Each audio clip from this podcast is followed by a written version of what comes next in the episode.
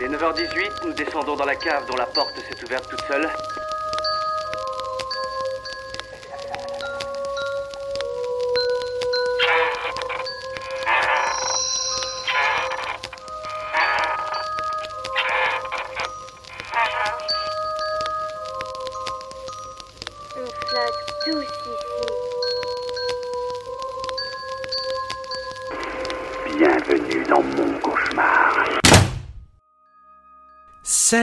Toutes et à tous, bienvenue dans cet euh, épisode 3 de la saison 3 d'Inspiré de faits réels. Je suis Hugo et j'ai remarqué que, déjà premier truc, je ne me présentais plus au début des épisodes. En, en montant les deux premiers, je fais c'est, fini, je ne me présente plus. Donc si, vous, vous le savez forcément, je suis Hugo et je suis accompagné de Mathias. Mathias, comment ça va? Bah écoute, ça va super, j'avais vraiment envie d'enregistrer cet épisode-là puisque la thématique me plaît pas mal. On va parler de monstres ce soir. Enfin ce soir ou aujourd'hui, suivant comment vous en écoutez, vous écoutez. Nous c'est le soir, on enregistre en ce moment.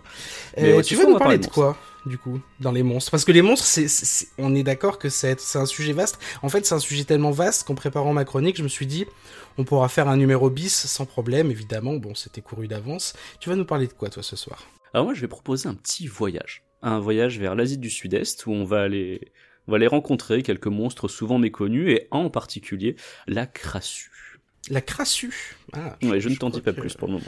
Ça me, ça me dit quelque chose. Bah écoute, quant à moi, je vais parler d'un, d'un film que j'aime bien, euh, qui est justement à la frontière, alors qui est un film de monstres, mais qui est à la frontière de plein de trucs, et j'espère que je suis pas trop me disperser, parce que je crois que ça va être ma plus longue chronique de ces, de ces trois épisodes euh, d'Inspiré de Ferrel.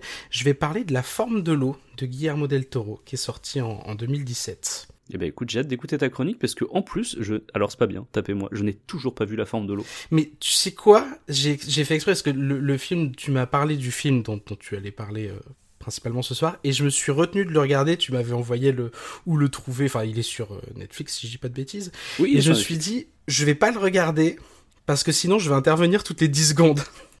pour faire des remarques en- sur la qualité du film. non, bah pas forcément, mais mais parce que je vais avoir, j'ai j'ai pas, j'avais pas envie d'avoir des trucs à redire, donc je, donc je ne l'ai pas vu, donc je découvrirai aussi le film dont tu vas parler ce soir. Eh ben allez, commence tout de suite par nous parler de la forme de l'eau, mon cher Hugo.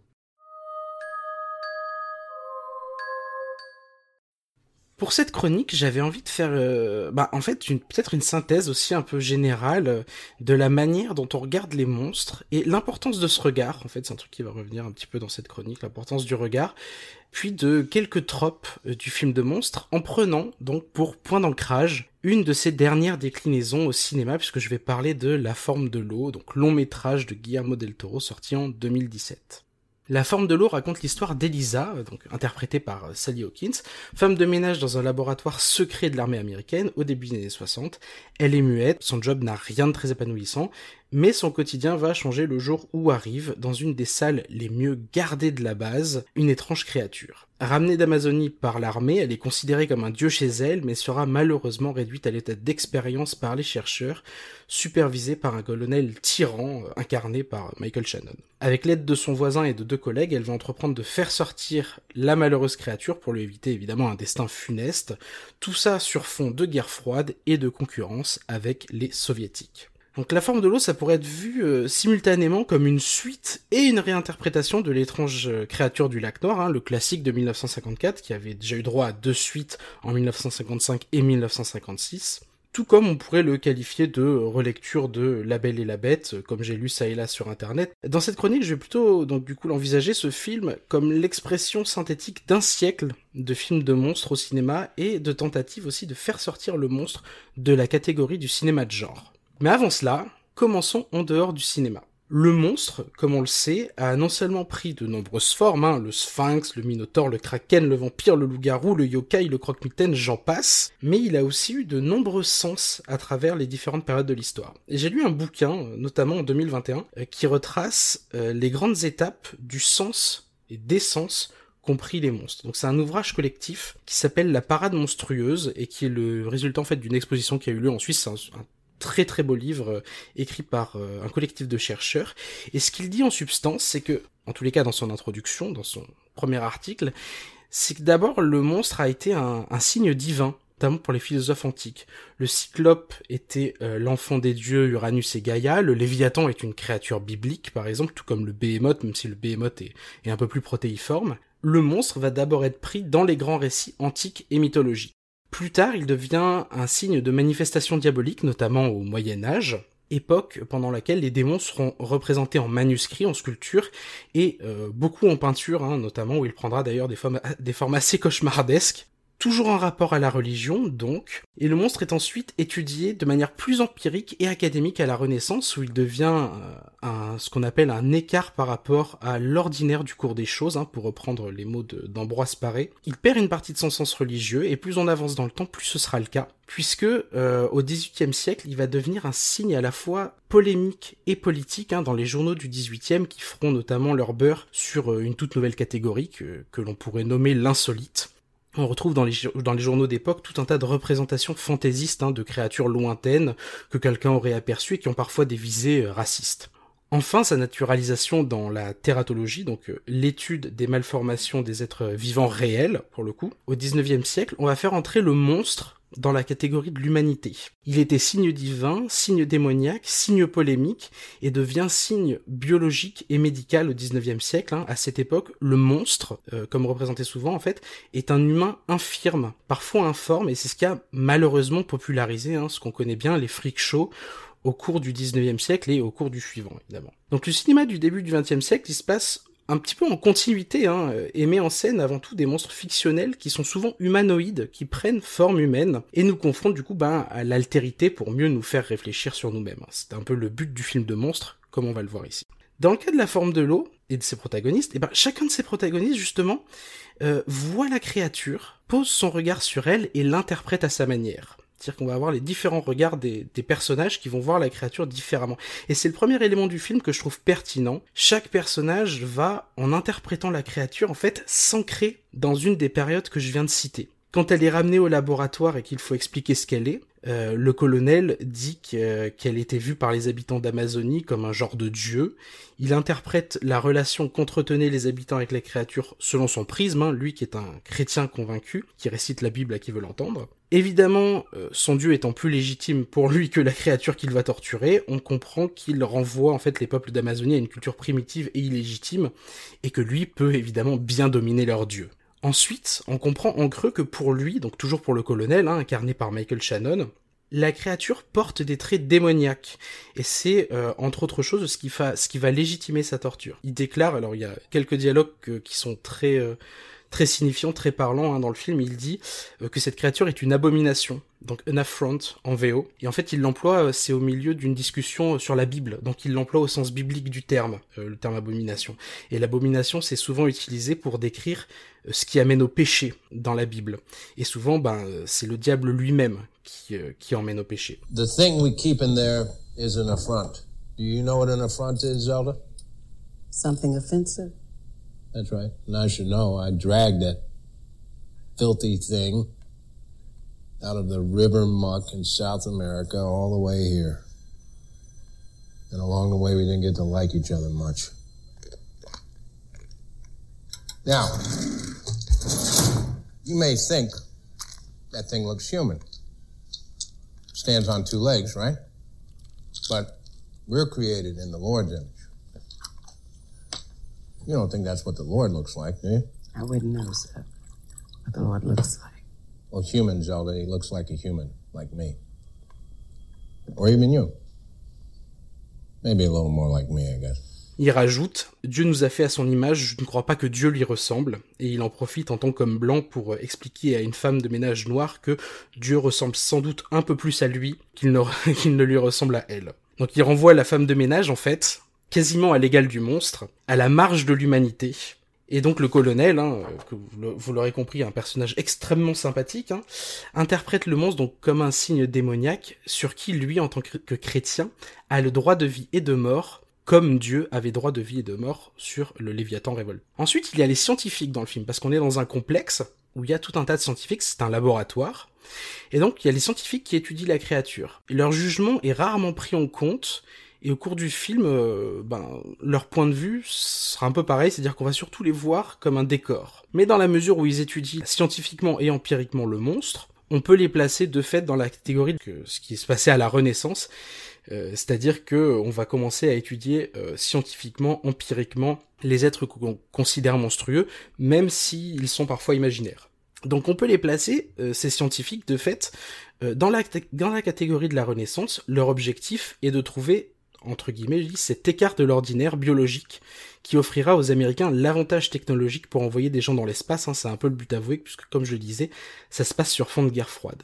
Parmi ces scientifiques, il y a un espion russe, incarné par Michael Stuhlbarg, qui est un, à mon sens, un des personnages les plus intéressants du film, puisque pour lui, la créature prend une autre envergure, et ça va nous ramener à une autre époque, il est pris dans les conflits politiques entre un supérieur américain raciste, fou furieux, extrémiste, qu'il méprise, et un supérieur russe sans le moindre état d'âme, euh, qui voit dans le meurtre de la créature seulement une manière de ralentir les Américains, la créature devient pour lui, en tout cas de son regard, dans son point de vue, un signe à la fois politique et polémique. Enfin, la protagoniste principale, Elisa, ainsi que Zelda, sa collègue donc, et son voisin Gilles, un publiciste ouvertement homosexuel, ont été écrits, selon les dires de Guillermo del Toro lui-même, comme un seul et même personnage. Et ils représentent en fait à eux trois la dernière catégorie, celle pour qui le monstre est un signe biologique, et je m'explique. Chacun des trois personnages est dans le film renvoyé à sa propre différence, à son écart de la norme en fait, donc selon les standards des dominants incarnés par Michael Shannon évidemment. Elisa a son handicap, elle est muette, Zelda a sa couleur de peau, et Gilles a son orientation sexuelle. Et c'est précisément ces différences qui vont permettre par leur regard à eux de faire entrer le monstre dans la catégorie de l'humanité. En fait, c'est de l'expérience de la différence, l'expérience du regard des autres sur soi, du regard qui nous fait sentir que l'on est différent, que va naître l'empathie pour la créature, capable d'émotions mais incapable de les dire, capable d'humanité mais jugée contre nature, dans un environnement où on a sans cesse renvoyé ces personnages en dehors de la norme, à la marge de l'humanité, à la limite du monstrueux, ils sont finalement capables de discerner réellement où se situe l'humanité, même quand elle prend une apparence nouvelle et inconnue. What am I? I move my mouth like him. I make no sound like him. What does that make me? When he looks at me, the way he looks at me, He doesn't know what I lack or how I am incomplete. He sees me for what I am as I am.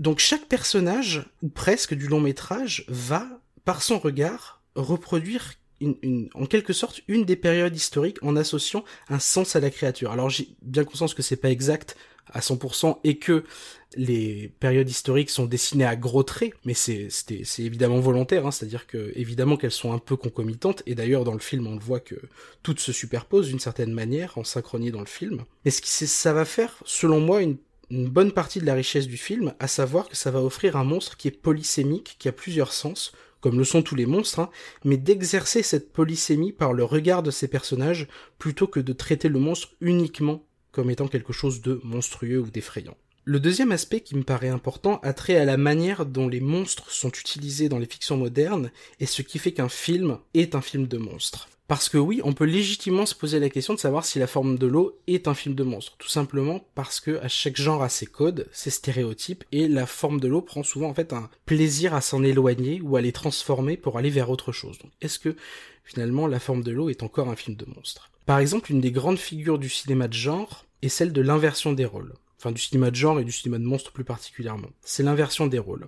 À un moment dans le récit, c'est euh, lorsque le monstre que l'on associait jusque-là au mal, à cause de sa laideur supposée souvent, euh, s'avère être capable de bonté. Je pense notamment à King Kong ou à La Belle et la Bête, hein, dont le récit est principalement articulé autour de cette figure en effet. C'est un élément pivot de plusieurs récits traitant du monstrueux, et cette inversion est révélée quand les hommes, que l'on pensait victimes, deviennent en fait les vrais monstres, et que la créature que l'on pensait maléfique devient la victime. Donc c'est un move extrêmement classique. C'est quelque chose qu'on retrouve même par exemple dans Nightmare on Elm Street, quand on apprend que ce sont les gens du quartier qui sont la cause de l'existence de Freddy, ou dans Frankenstein, quand une justice sauvage est appliquée à la créature après qu'elle ait accidentellement tué une fillette. Ce principe de réversibilité se trouve, se retrouve d'une certaine manière dans la forme de l'eau, mais il est désamorcé extrêmement rapidement, contrairement au film que je viens de citer, où l'inversion des rôles intervient souvent dans le dernier quart du film. Euh, là, la créature est retenue en captivité et tranche deux doigts au personnage de Michael Shannon, mais celui-ci avait été présenté dans une scène précédente comme une ordure de première, et l'on sait déjà à ce stade du film qu'il n'y a pas de doute sur où se situe le mal. Ensuite, parmi les grandes figures du récit monstrueux, on retrouve également ce que Dominique Sipierre, professeur spécialiste du cinéma américain, appelle l'instant monstrueux. L'instant monstrueux, ça correspond à ce moment où la créature apparaît pour la première fois au spectateur. Et dans un article paru en 2010 dans la revue française d'études américaines, il définit l'instant monstrueux comme pouvant être classé en deux catégories, donc comme deux ontologies du mal en fait. Tout d'abord, il y a la genèse, lorsque l'on voit la créature naître sous nos yeux. C'est le cas par exemple de Frankenstein, dont le processus de création est une partie importante du film. Et dans l'autre cas, il y a la révélation, lorsque la créature est révélée comme monstrueuse, à la surprise de son, interlocuteur, et c'est par exemple le dévoilement des dents de Dracula, ou même l'apparition sur le bateau de l'étrange créature du lac noir hein, de 1954, qui entraîne un des nombreux cris de Julie Adams. Dans la forme de l'eau, tout nous indique que l'on a affaire à un monstre. C'est un humanoïde non répertorié dont le fonctionnement biologique est inconnu.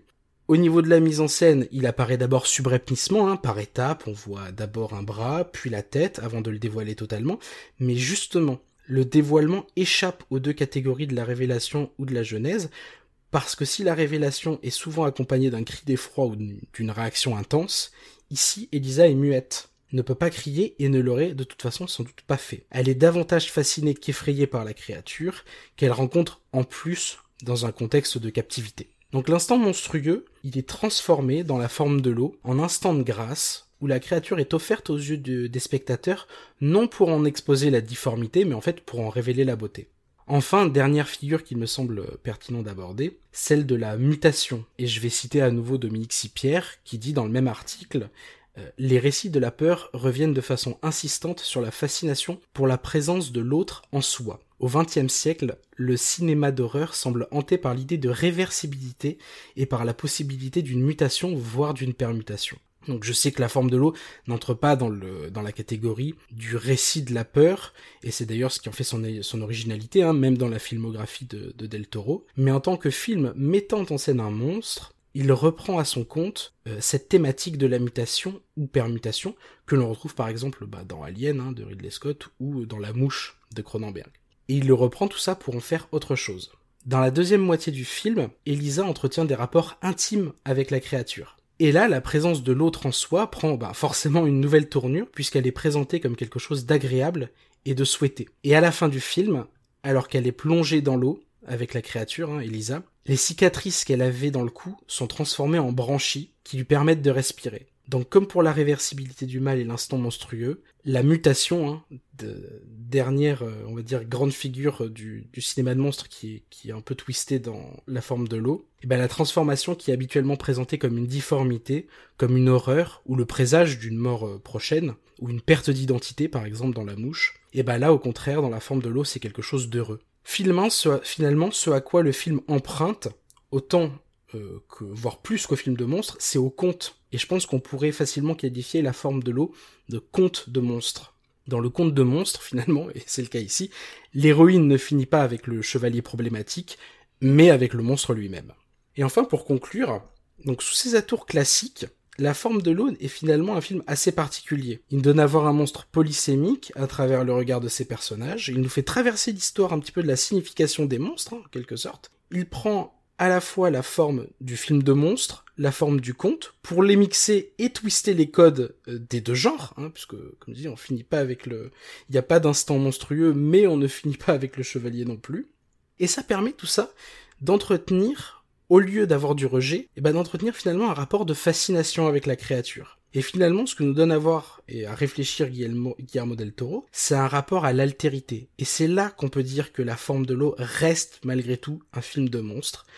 Parce que s'il y a bien une chose à laquelle les monstres nous permettent de réfléchir, c'est bien notre rapport à l'autre, notre rapport à l'altérité. Et je finirai du coup cette chronique sur deux citations. La première de Marc Atala, dans La Parade monstrueuse, donc le livre dont je vous ai parlé au début, si les monstres fictionnels sont captivants pour l'imaginaire, c'est sûrement en raison de leur capacité à venir nous toucher dans notre intimité et de proposer, modestement, une herméneutique du réel, donc herméneutique c'est quelque chose qui permet, dans ce cas-là, c'est quelque chose qui permet de comprendre autre chose, une herméneutique du réel et de la condition humaine, une manière de les lire et d'y déceler leur monstruosité. Ce à quoi on peut ajouter, en citant euh, une autre grande personne du cinéma de genre maintenant, on peut ajouter que peut-être suffit-il finalement, pour mieux se connaître, de laisser entrer les monstres. Oh, magnifique citation de Julia Ducournau. Exactement.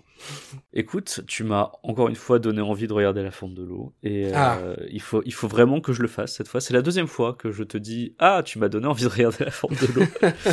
Mais non, très bel exposé. Et, euh, effectivement, très complet sur, sur la, la figure du monstre.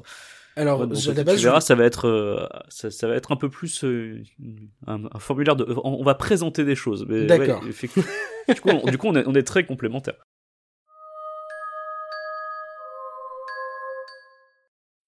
Hugo, je savais que tu allais ce soir t'intéresser à l'univers plutôt occidental du monstre. Alors je me suis dit que j'allais peut-être prendre le contre-pied de ça. Est-ce que tu t'es dit ça parce que je- on en avait parlé? On en avait parlé, bah oui, tu m'avais dit que tu allais faire. euh, À la base, je crois que tu étais plus sur Universal Monsters, et puis ensuite tu es plus parti voilà, sur la forme de l'eau.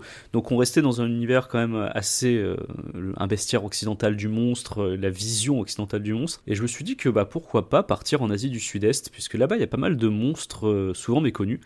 Euh, contra- D'ailleurs, contrairement aux monstres d'Universal euh, qui sont majoritairement inspirés par la littérature, là-bas les monstres de cinéma sont souvent inspirés par le folklore local. Donc ça c'est plutôt intéressant pour nous.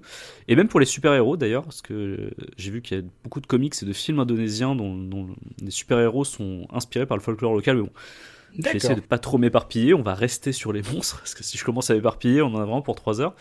Il y a beaucoup de, de monstres quasi inconnus en Occident. Euh, par exemple, est-ce que tu as déjà entendu parler de Laurent Mignac? Mignac, ah bah, euh, non, alors je ne connais pas. C'est une créature qu'on décrit comme un homme recouvert d'une graisse noire et brillante et qui enlèverait des jeunes femmes la nuit. Euh, donc voilà, c'est un exemple de monstre qu'on trouve dans le folklore malaisien. On connaît pas non plus par chez nous le, le Sundel Bolong de Java, euh, alors celui-là est un petit peu graphique. C'est une femme enceinte morte qu'on a enterrée, mais son bébé est sorti en lui faisant un trou dans le dos et elle essaye de cacher ce trou avec ses longs cheveux noirs. Il y a des créatures assez spéciales dont nous on n'a jamais entendu parler. J'avais déjà parlé en revanche du Pontianak, qui est une espèce de, vampire qui sévit en Indonésie, en Malaisie.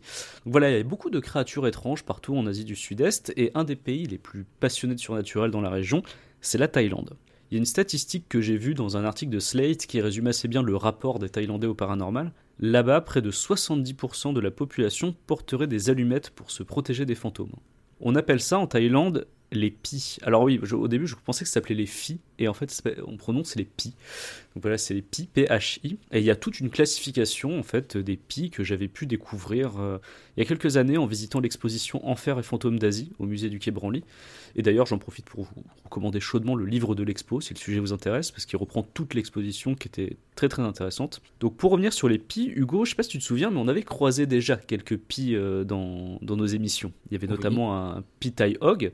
Le Pitai Hog, c'est un fantôme qui est issu d'une mort violente. Et euh, dans l'article de Slade, justement, Andrew Johnson, qui est donc euh, chercheur invité au Centre des études d'Asie du Sud-Est de Berkeley, il expliquait, euh, donc c'est un article de 2020, je le cite, Quand une personne meurt, elle est censée se réincarner rapidement. Mais si elle a une mort violente, comme un accident de voiture, un meurtre, une fausse couche, c'est là où l'âme reste bloquée sur Terre. Ah oui, tu l'as même, tu l'as même déjà cité, non, cette personne? Euh, c'est pas impossible que j'ai déjà cité, mais euh, je sais plus dans quoi. Voilà, c'est là où l'âme reste bloquée sur Terre. Donc par définition, comme nous le dit Andrew Johnson, euh, la présence de cette dernière ne peut pas être bonne, puisque si elle est encore là, c'est qu'elle n'est pas en paix avec sa mort.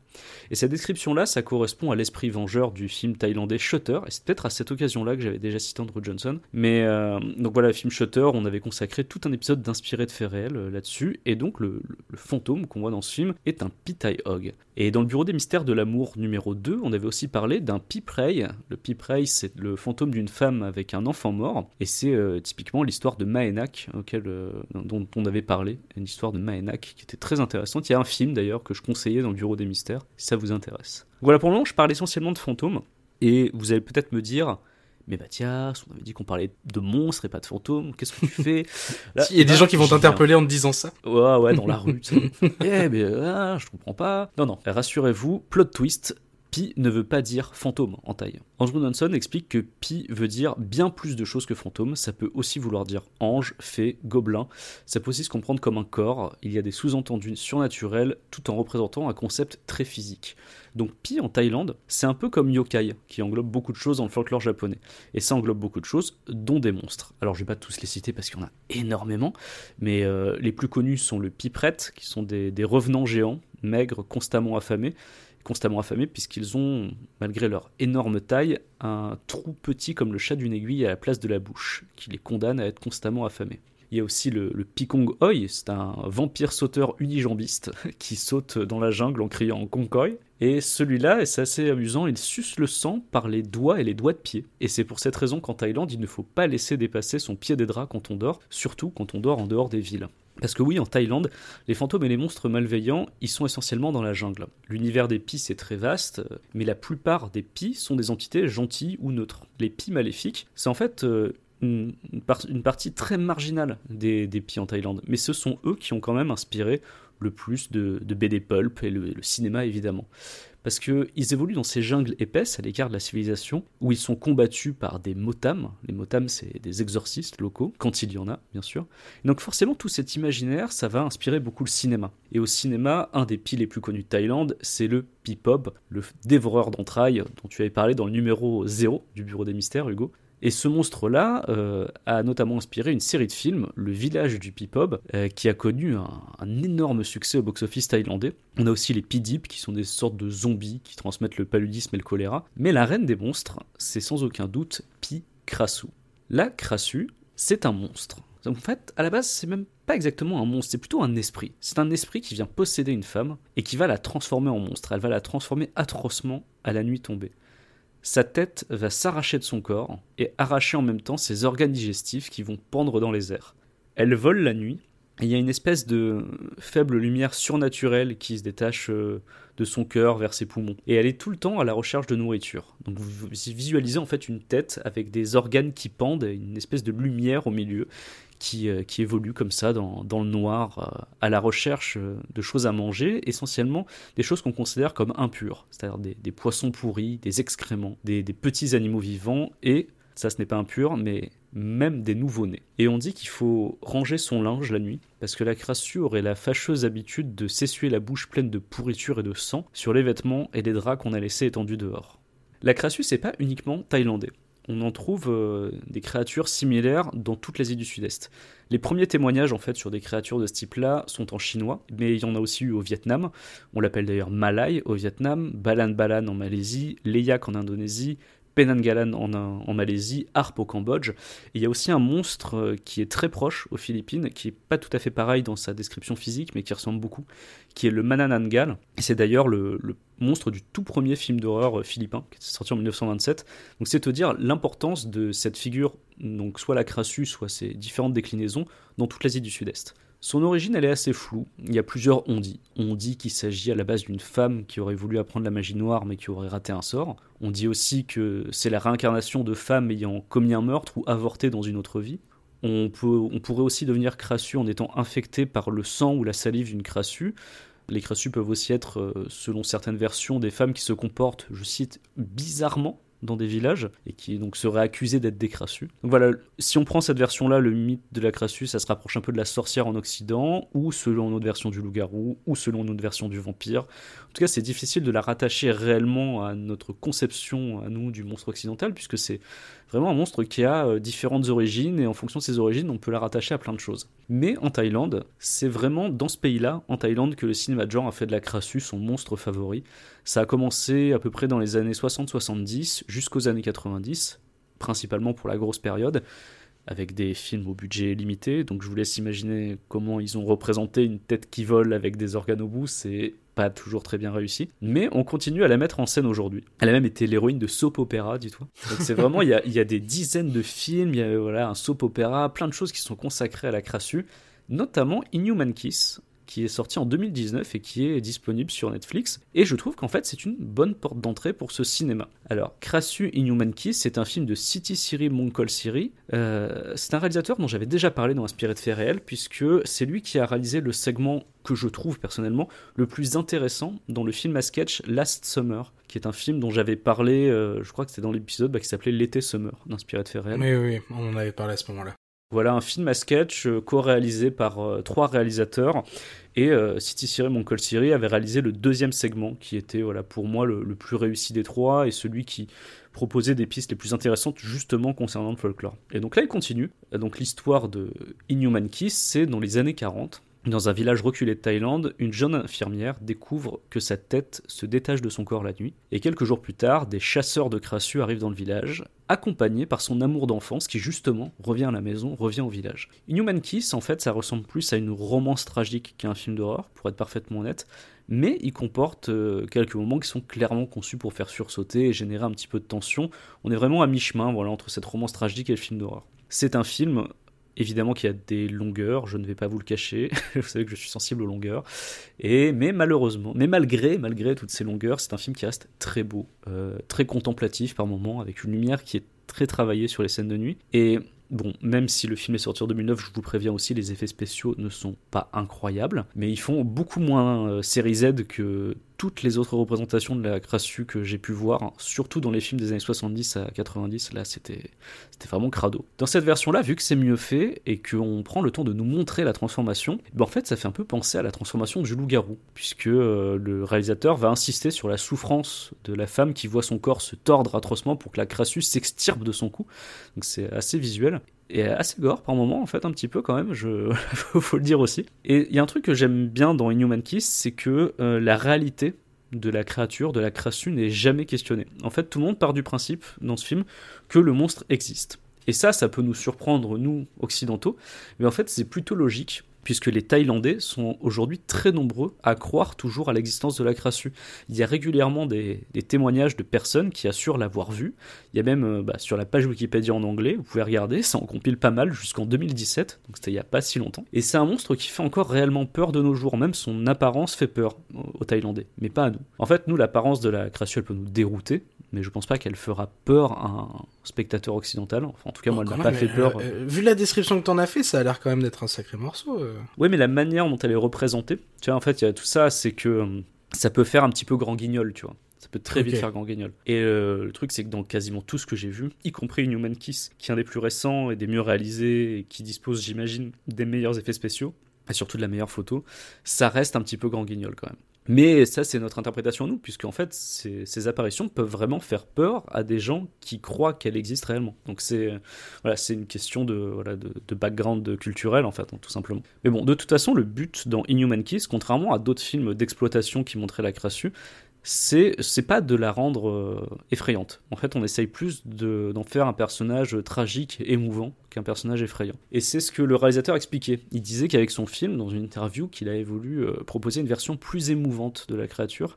et amener le public à la comprendre. Donc on rejoint un petit peu la, la forme de l'eau là-dessus. Il y arrive en humanisant énormément le monstre. D'abord avec l'interprète. Le film est porté par euh, Pantira Pipitiakorn, qui est une actrice euh, que moi j'avais jamais vue ailleurs. Après, c'est un ça reste un petit film, même s'il est diffusé sur Netflix, donc c'est pas étonnant que nous, en Occident, on connaisse pas les, acteurs, mais bon, euh, et les actrices. Donc cette actrice joue l'héroïne Sal, qui est très attachante, et on est clairement de son côté pendant tout le film. C'est vraiment le personnage principal du film. Et euh, du coup, comme elle, comme elle est au centre du film, on peut voir Inhuman Kiss comme une espèce d'illustration sanglante du passage à l'âge adulte, puisque je vous je spoil un tout petit peu, mais la, la transformation, elle arrive juste après ses premières règles. En termes de symbole, tu vois, ça se pose là. Et le film en lui-même va parler du premier amour. Il va y avoir un triangle amoureux entre elle, celle qu'elle aime et son meilleur ami.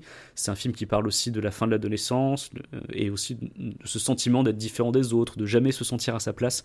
En fait, on se sert de la figure du monstre pour parler de ces sujets-là. Et Inhuman Kiss aussi, ça parle de sujets très actuels, ça résonne beaucoup avec aujourd'hui à travers son portrait des villageois. Parce que même si ça se passe dans les années 40, tu vas voir qu'il y a des similitudes avec au hasard les électeurs de Trump. C'est euh, un film dans lequel les villageois refusent de comprendre les choses ou de trouver des, solutions constructives sur la durée. Ils vont très vite se laisser attirer par les solutions expéditives immédiates du groupe de chasseurs qui proposent bah, d'éliminer purement et simplement le problème. un peu voilà, comme des électeurs de droite face à l'insécurité d'une certaine façon, qui préfèrent, euh, dans, dans ce film, ils préfèrent détruire les malades que lutter contre la maladie elle-même. Et euh, il y a une attirance envers la, vers la violence euh, sans prendre en compte les conséquences. Et ça, on le voit très bien à travers un des personnages du film, donc le, le meilleur ami de l'héroïne, qui rêve d'aller faire la guerre et qui finit à un moment par devoir se battre dans un autre contexte, je sais pas exactement quoi, et il réalise à ce moment-là qu'il aurait sans doute finalement préféré la paix. En fait, Inhuman Kiss, comme la plupart des, films de monstres, il va utiliser la figure du monstre pour mieux tendre un miroir à l'homme et le dépeindre dans tous ses défauts, dans sa violence. Alors c'est pas du tout le premier à le faire, hein, évidemment, mais il le fait plutôt bien. Alors on peut lui reprocher un côté un peu trop manichéen. C'est vrai que le film aurait sans doute gagné à faire preuve d'un peu plus de subtilité. C'est pas la subtilité qui caractérise ce film, et parce qu'il repose vraiment sur ce trope classique, euh, classique du film de monstre dont tu as déjà parlé dans, dans ta chronique, Hugo. Les humains sont plus monstrueux que ceux qu'on nous présente comme des monstres. Même si c'est un petit peu plus nuancé par moment, à travers deux personnages du film, vous verrez donc le personnage de Jerd et le personnage du chef des chasseurs, qui euh, voilà, il y a un tout petit peu de nuance à travers ces deux personnages. Inhuman Kiss euh, a fait un carton en Thaïlande, alors 3,3 millions de dollars engrangés euh, en Thaïlande, donc c'est plutôt pas mal. Ça a logiquement attiré l'attention de Netflix et c'est plutôt une bonne chose en fait. Parce que, alors, c'est mon avis, je comprends qu'on puisse. On pourra en, dé en débattre d'ailleurs, Hugo, si tu veux, je sais pas si tu es du même avis que moi, mais j'estime que c'est une bonne chose, puisque en fait, des plateformes comme Netflix, elles permettent de donner un rayonnement international à des films avec des créatures quasi inconnues du grand public occidental. Je l'avais déjà euh, fait euh, quand je vous avais conseillé Revenge of the Pontianak, donc le film de 2019 sur le vampire malaisien, qui était aussi disponible sur Netflix. Et en, en fait, il a eu un tout nouveau public. Euh, ailleurs qu'en Asie du Sud-Est grâce à Netflix finalement. Et en fait avec Inhuman Kiss, on a un bon film pour découvrir avec une photo et une qualité moderne du coup, contrairement à tous ces films d'exploitation des années 70-90 le bestiaire thaïlandais. Parce que, je ne l'avais pas précisé jusqu'à maintenant, mais Inhuman Kiss ne présente pas que la crassue. Euh, on va avoir d'autres éléments du folklore thaïlandais, notamment le kraang, euh, le wan pipong, qui sont des choses que vous découvrirez en regardant le film. Et bah mine de rien, ça change un petit peu des gamines possédées, des slashers. Alors bah, bah je saurais que trop vous conseiller d'y jeter un œil si ça vous intéresse. Eh bah super. Euh, moi, je serais vachement intéressé par euh, des noms de films d'exploitation des années 70 à 90. Parce que, je t'avoue, Inhuman Kiss me tente, hein, je, le regarderai, c'est sûr. Euh, mais j'avoue que je serais, je serais très chaud pour voir aussi des, la, manière dont dans les années 70 euh, était euh, était figuré ce type de monstre. Alors je peux alors c'est pas des films thaïlandais parce que pour le coup j'ai plus la liste mais euh, t'en trouves assez facilement si tu veux la liste exacte. Mais si tu veux une représentation alors du coup c'est pas la Krassu puisque c'est sa version thaïlandaise c'est sa version indonésienne donc j'ai oublié le nom. Mais donc mais c'est grosso modo la même créature. Tu peux regarder je pense que ça te plaira. C'est un film culte pour le coup d'Asie du Sud-Est qui avait été un peu exporté en Occident et qui avait fait parler lui à l'époque qui s'appelle Mystic Sin D'accord. et tu peux. Alors, je sais pas si tu peux le trouver légalement ou quoi, mais j'ai vu qu'il était dispo sur YouTube, genre. Ok. Comme pas mal comme de beaucoup, films. ouais, voilà. ouais. Mais euh, ouais, Mystic Sin Bali, ça, ça peut être pas mal pour toi si tu veux cette esthétique euh, un petit peu vintage. Ouais, non, mais en effet, et puis surtout, euh, je, suis, je suis complètement d'accord avec toi pour euh, le fait que, que ces films-là trouvent, alors, soit euh, des financements, soit un nouveau public s'ils étaient déjà sortis sur Netflix et sur d'autres plateformes. Parce que moi, ce, que, ce qui m'intéresse moins, c'est quand euh, euh, Netflix rachète des films euh, qui avaient déjà des, des, enfin pour pour les noms en fait, qui avaient déjà des des producteurs, tout tout était fini et ils, ils- Netflix a besoin, enfin a eu besoin à une époque. J'ai l'impression que c'est moins le cas maintenant, mais d'acheter des films pour euh, pour être un peu une bête de festival et pour être accepté euh, dans dans certains milieux. Mais euh, mais en vrai ça me dérange pas plus que ça. Mais là euh, non carrément c'est chouette si euh, si des films euh, des, des films de genre ou du cinéma bis en général peut avoir euh, une vie ou une deuxième vie grâce à Netflix. Ça, pour le coup, je trouve ça, je trouve ça très cool. D'ailleurs, d'une manière générale, enfin, si ça vous intéresse, euh, Netflix est assez euh, développé sur tout ce qui est donc cinéma plutôt euh, thaïlandais, Malaisie, tout ce qui est Ind- Indonésie aussi. Et en revanche, pour tout ce qui est indien, parce que voilà, il y a du cinéma de genre indien aussi, c'est vrai qu'on en parle assez peu. C'est plutôt sur Amazon Prime, donc tu sens qu'ils se partagent un petit peu le marché. Mais oui, en fait, les, les gros acteurs de la SVOD commencent vachement à s'intéresser à, à ce type de cinéma-là, parce que j'imagine qu'il n'est pas très cher à acheter. Et ça leur permet de nourrir leur catalogue avec des choses un peu plus insolites que d'habitude pour leurs clients occidentaux. Et puis, euh, j'imagine, alors je sais pas quel est le taux de pénétration de, de Netflix euh, en Thaïlande ou, euh, ou en Indonésie, voilà, ou en Asie du Sud-Est en général, mais ça leur permet aussi, d'une certaine manière, quand ils ont des fictions des pays dans lesquels ils s'installent, et bah d'être légitimes aussi dans ces pays-là. Hein. Exactement. C'est fini? Ouais. On passe à la suite. J'ai la parole, je vais la garder, puisque euh, on arrive à la fin de cet épisode, mais avant ça, on, arrive d'abord au Rocco. Euh, deux petits trucs, enfin deux petits trucs, non, c'est pas deux petits trucs d'ailleurs, deux trucs que j'ai envie de recommander. Un truc sur lequel je vais passer assez rapidement parce que je suis au milieu de la saison 1. Ça s'appelle Underground Railroad sur Prime. Alors je rattrape certaines des séries de 2021 à côté desquelles j'étais passé euh, et, dont j'avais entendu du bien et j'avais entendu le plus grand bien de Underground Railroad. Euh, et déjà, qu'est-ce qui m'a qu'est-ce qui m'a botté à regarder ça? C'est réalisé par Barry Jenkins. Barry Jenkins, c'est qui? C'est notamment le monsieur qui a qui a réalisé Moonlight en 2016, hein, qui était euh, un de mes films préférés de 2016. Donc quand j'ai vu que qu'il avait créé cette série-là, je me suis dit banco. Alors, c'est adapté d'un roman du même nom. qui a reçu de nombreux prix, notamment le prix Pulitzer, et qui est sorti, hasard aussi en 2016. On suit Cora Randall, une esclave qui va tenter de gagner sa liberté en traversant les États-Unis par voie souterraine. Alors c'est assez particulier parce que je suis, je suis au milieu de la saison 1, donc c'est clairement une, une série qui traite du racisme aux États-Unis à l'époque de, l'esclavage. Et euh, c'est assez, euh, assez déroutant pour l'instant. J'ai vu la moitié de la première saison et j'aime beaucoup ce que j'ai vu. Et je trouve ça extrêmement prenant. Euh, mais c'est marrant parce qu'il y a des trucs qui ne collent pas avec euh, certaines réalités historiques, c'est-à-dire que la Underground Railroad, c'est un truc qui a réellement existé, et comme je disais, le, roman du même nom a reçu euh, de nombreux prix, notamment pour, pour, pour avoir ramené ce sujet-là, en fait, sur, le, sur le devant de la scène. Mais là, la série, et alors le livre, je sais pas s'il faisait la même chose, prend le parti de, de littéralement euh, faire quelque chose qui se passe aussi sous terre. C'est-à-dire que c'est vraiment une underground railroad. Tu vois, il y a vraiment un chemin de fer sous terre qui permet euh, à Cora de, de passer euh, d'état en état. Et euh, il y a des trucs qui historiquement ne collent pas, mais euh, ce qu'ont vécu euh, les esclaves noirs à l'époque, bah ça c'est réel, ça c'est des trucs, c'est des trucs qui sont réellement passés. Donc du coup il y a un espèce de, de mix entre euh, des arrangements avec la réalité pour la fiction et des trucs qui sont réellement passés dans, dans la série. Donc ça, ça a un petit peu désarçonné une partie du, du public américain, ça a un petit peu désarçonné au début, mais en fait je trouve ça en fait, euh, je trouve ça vraiment incroyable. Arrivé au, au, milieu de la première saison, j'ai été pris comme, euh, comme, euh, j'allais dire comme rarement non, quand même pas, mais j'ai été bien pris par cette série-là, donc qui se passe, qui se passe à cette époque, au, au, 19e siècle.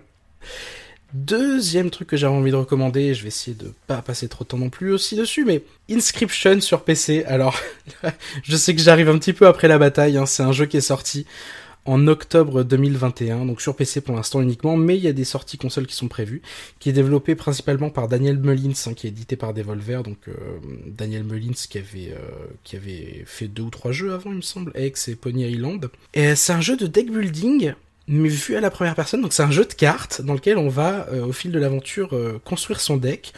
On, mais on est à la première personne, on est enfermé dans une cabane avec un homme extrêmement étrange, et euh, il va y avoir un mix entre jeu de deck building et euh, escape game. Alors, pour ce qui est des cartes, les règles sont relativement simples. Hein. Il y a du sacrifice de monstres, on doit attaquer directement les points de l'adversaire quand, par exemple, euh, il n'y a pas de cartes monstres qui font face. Il faut au moins 5 points d'écart pour gagner. Sauf que, évidemment, alors il y a beaucoup de twists et je ne les révélerai pas maintenant, hein, mais il y a une ambiance qui est déjà incroyable les points sont comptés euh, sur une balance euh, à gauche de l'écran, sont comptés par des dents en or qui tombent à chaque fois sur, euh, sur la balance. On a tout un tas d'objets extrêmement étranges avec lesquels on peut gagner des points. Et au bout de quelques minutes de jeu, vous allez vous rendre compte que les cartes vous parlent. les petits animaux sur les cartes vous parlent. Et bah ce n'est que le début de, des twists, mais c'est un jeu. Alors c'est un jeu pour te dire, Mathias, je, je l'ai terminé une première fois, donc à 100%. Euh, le lendemain, je l'ai relancé.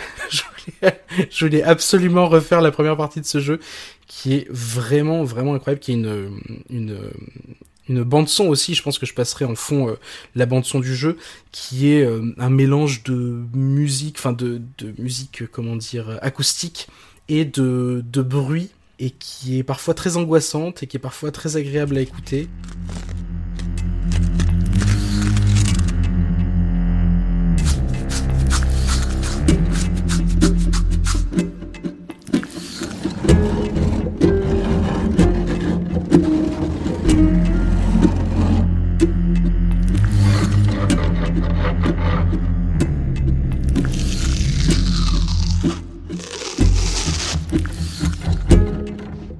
Et donc voilà, je, je le conseille évidemment. Je sais que ça, voilà, c'est, ce n'est sorti que sur PC, mais il n'y a pas besoin de, il n'y a pas besoin d'avoir une machine de guerre pour le faire tourner. Hein, ça tourne même sur un tout petit PC. J'ai streamé, euh, je l'ai streamé une heure ou deux euh, il y a quelques temps, et, euh, voilà, vraiment c'est, un jeu, c'est un de mes jeux préférés de, de 2021. Donc je l'ai fait à la toute fin de l'année dernière, un petit peu après justement qu'on a enregistré le dernier épisode, et j'y ai pris le plus grand plaisir. Ça me donne furieusement envie. J'en ai déjà entendu parler dans l'excellente émission Silence on joue.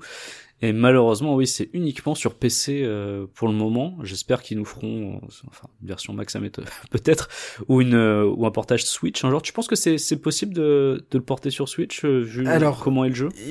Il y a le hum, développeur principal, donc euh, Daniel Mullins, a annoncé que il y aurait des versions console, mais il a pas précisé lesquelles. Je pense que c'est possible de le porter sur Switch. Après, euh, j'ai joué sur un grand écran et des fois, j'avais l'impression, enfin, il fallait que je zoome quand même sur certaines cartes, sur certains trucs pour voir certaines choses.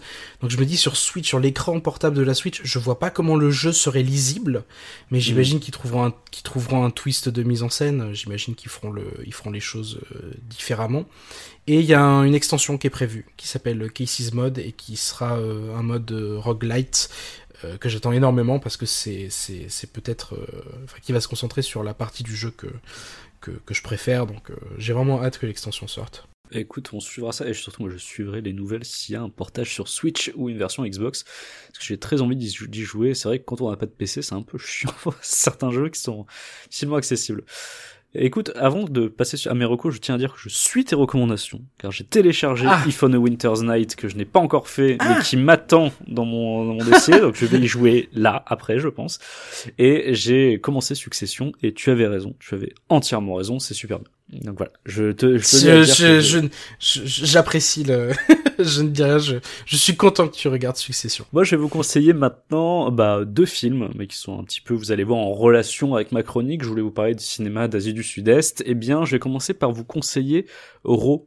Raw, c'est un film malaisien réalisé par Emir Ezwan, qui est sorti en Malaisie et à Singapour en 2020, et qui est désormais disponible à l'international via Netflix. Alors, pour le voir, et c'est légal, mais c'est un petit peu compliqué, il faut avoir la technique. Je vais vous la donner comme ça, vous saurez. Il ne ressort pas sur le site et sur l'application Netflix. Déjà. Pourquoi, je ne sais pas. Donc le seul moyen de le voir, ça a été de le lancer sur mon smartphone via les résultats Google. En fait, tu sais- dans les résultats Google, quand tu tapes euh, Ouais. Raw Netflix, tu as euh, des fois un petit truc où il y a marqué voir sur Netflix, tu vois. C'est le bouton qui active l'application et qui lance le film. Et ben voilà, c'est la seule méthode légale. J'imagine qu'il y a d'autres méthodes pour le voir moins légales. Mais en tout cas, cette méthode-là existe, elle est légale, elle est juste complètement chelou. Mais euh, voilà, vous pouvez le voir euh, sur, euh, sur Netflix en passant par les résultats Google.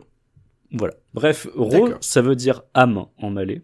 Donc AME, l'âme. Et ça raconte euh, l'histoire d'une mère et ses deux enfants qui vivent dans la jungle malaisienne, dans une petite habitation sommaire en bois. Alors l'époque n'est pas précisée. Un jour, une petite fille se présente devant chez cette famille. Elle ne parle pas au début, mais quand elle se met à le faire, c'est pour dire quelque chose qui fait plutôt froid dans le dos. Donc voilà, ça c'est le pitch, je vous en dis pas davantage. Raw, c'est un film qui est esthétiquement très beau. Euh, Emir filme, je trouve, magnifiquement bien la jungle, et la photo est vraiment sublime, notamment euh, dans les scènes de nuit avec des flammes qui sont particulièrement envoûtantes. Je pense aussi que Raw n'est peut-être pas forcément pour tout le monde. Euh, il faut aimer les films un petit peu lents, qui prennent parfois un peu trop leur temps. Mais euh, si on rentre dedans, c'est vraiment un voyage dans un univers euh, vénéneux, très sombre. Et en fait, si je devais le comparer, ce serait un petit peu... Alors c'est... Même si les deux films restent évidemment très différents, hein, je dirais qu'il y a un peu du The Witch dans Raw, tu vois, dans, dans cette atmosphère, dans cette ambiance. Je vois ce que tu veux dire. Je vois Voilà. ce que tu veux dire. C'est moins brillant que The Witch. Oui, non, Mais C'est voilà. Mais- Mais, c'est un film que je trouve mais euh, vaut le coup d'œil, euh, voilà. Et puis on on voit pas souvent de films de films malaisiens, donc pour le coup ça peut être l'occasion. Et euh, celui-là, je le trouve voilà très beau. Donc si c'est votre trip, euh, je vous conseille d'y aller. Et l'autre film qui lui est beaucoup plus nerveux et qui du coup je pense est beaucoup plus divertissant, peut plaire à beaucoup plus de monde. euh, il est déjà un petit peu connu, hein, mais c'est Modus Anomaly, le réveil de la proie, qui est un film euh, qu'on peut aussi trouver sous le nom de Ritual sur internet.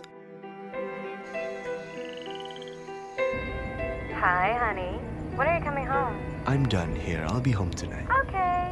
See you, love. Bye, honey. Hello?